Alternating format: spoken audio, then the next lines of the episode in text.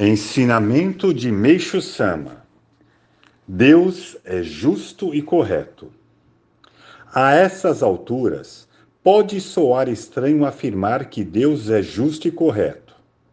Contudo, insisto neste ponto, pois não só as pessoas em geral, mas até ministros religiosos e fiéis se esquecem disso. Escrevo sobre esse tema porque apesar da nossa religião enfatizar a justiça e a retidão, e se dedicar à prática do bem, vez ou outra há aqueles que se afastam do caminho correto e se enveredam por rumos indesejáveis. Nessas ocasiões, infalivelmente, eles recebem de Deus algum sinal de advertência. Se eles o ignoram, recebe uma punição rigorosa. No início de sua vida de fé, a pessoa se emociona verdadeiramente perante as graças e os milagres recebidos e mantém uma postura fervorosa. Uma vez que há uma fé correta, as dádivas se fazem evidentes e, naturalmente, essa pessoa passa a ser respeitada por todos. Além disso, sua vida melhora consideravelmente. Deste modo, a atitude correta seria expressar ainda mais gratidão pelas bênçãos divinas e empenhar-se ao máximo na retribuição a elas. Infelizmente, com o passar do tempo, sem se dar conta, a pessoa se acostuma com o recebimento das graças e nasce a vaidade surgindo assim uma brecha no seu coração.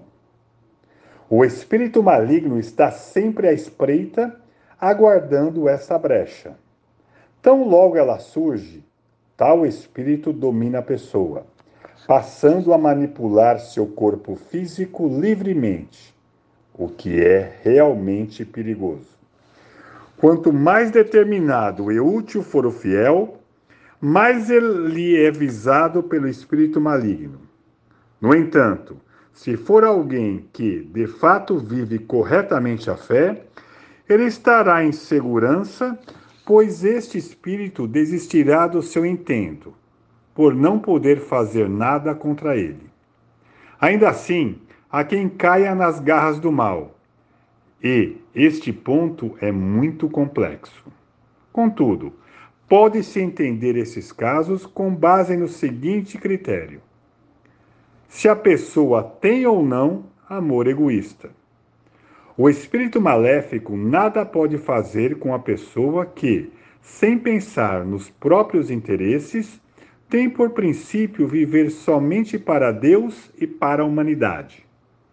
No entanto, quando as coisas começam a correr bem, o indivíduo torna-se convencido julgando-se muito importante. Este é o momento perigoso, uma vez que acaba sendo tomado pela ambição. Por conta disto, agora ele tenta mostrar-se importante e conquistar o poder. É um fato realmente aterrador. Chegando a essa situação, o espírito maligno penetra ainda mais profundamente na alma desse indivíduo e acaba por dominá-lo. Quando esse espírito é dos mais poderosos, a pessoa manifesta considerável força espiritual. Obviamente, trata-se de um poder temporário, mas, como promove a cura de doenças e outros milagres, a vaidade torna-se ainda maior e, consequentemente, a pessoa é levada a pensar que a encarnação de alguma divina, divindade e começa a agir como tal. Por Meixo Sama, extraído do livro Alicerce do Paraíso, volume 3.